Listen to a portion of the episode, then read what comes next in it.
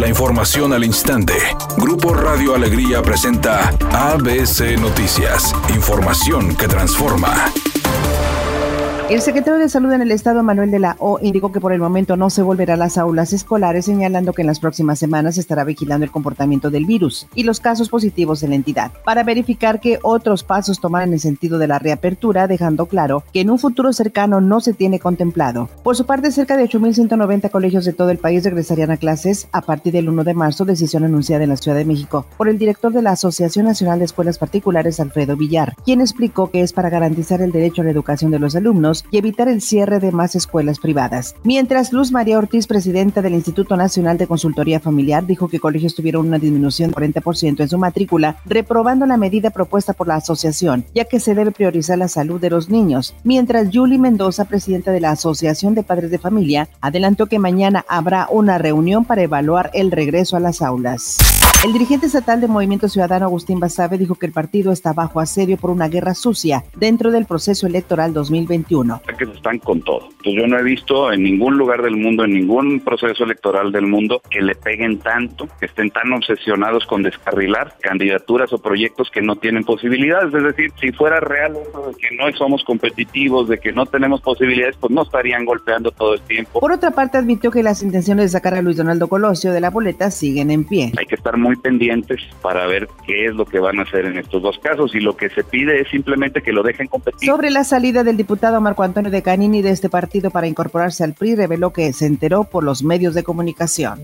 Los gobiernos de México y Argentina seguirán alzando la voz ante el Consejo de Seguridad de la ONU para que este organismo multilateral intervenga a fin de que se frene el acaparamiento de vacunas contra el coronavirus por parte de las grandes potencias mundiales, dejando sin oportunidad de acceso a las naciones menos desarrolladas. En su visita a México, el presidente de Argentina, Alberto Fernández, manifestó. Y tenemos que hacer el máximo esfuerzo para que a la mayor velocidad posible toda nuestra Latinoamérica esté vacunada, fundamentalmente los que están en riesgo por su salud o por sus enfermedades prevalentes. Eso nos convoca y eso debemos seguir trabajando juntos. Editorial ABC con Bernardo Pérez. La reforma del sector energético que impulsa la 4T es prácticamente un hecho. El gobierno aprovechará su peso en el Congreso para hacerla realidad. Los defensores dicen que esta reforma le dará más fuerza a la CFE y evitará la rapiña de algunos operadores privados beneficiados por otros regímenes. Los detractores opinan que ahuyentará la inversión privada y generará conflictos internacionales. El objetivo debería de ser muy claro, que a los usuarios se les brinde un buen servicio y a precios justos. Ya en el pasado nos lo prometieron y no se cumplió. Saber si esta vez va en serio nos va a tomar algunos años comprobarlo.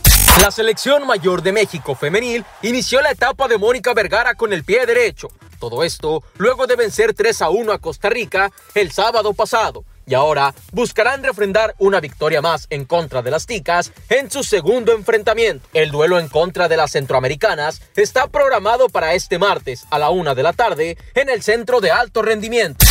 Margarita, la diosa de la cumbia, fue criticada duramente en las redes sociales después de que se reportó que obtuvo su primera dosis de la vacuna contra el coronavirus en Yucatán, siendo que ella no radica en ese estado. La cantante de 60 años y originaria de Colombia recibió recientemente la vacuna en una unidad médica en Motul, allá en el Instituto de Seguridad y Servicios Sociales de los Trabajadores del Estado, según dijeron medios locales de Yucatán. Sin embargo, ella no vive ahí, por lo que al ver la foto publicada en la redes sociales, empezó el hate y se la acabaron.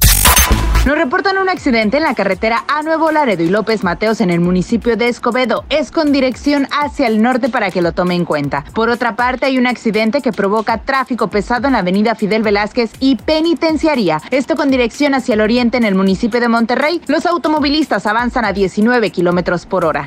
Es un día con escasa nubosidad. Se espera una temperatura máxima de 26 grados, una mínima de 18. Para mañana miércoles 24 de febrero se pronostica un día con cielo parcialmente nublado, una temperatura máxima de 30 grados y una mínima de 16. La actual en el centro de Monterrey 19 grados.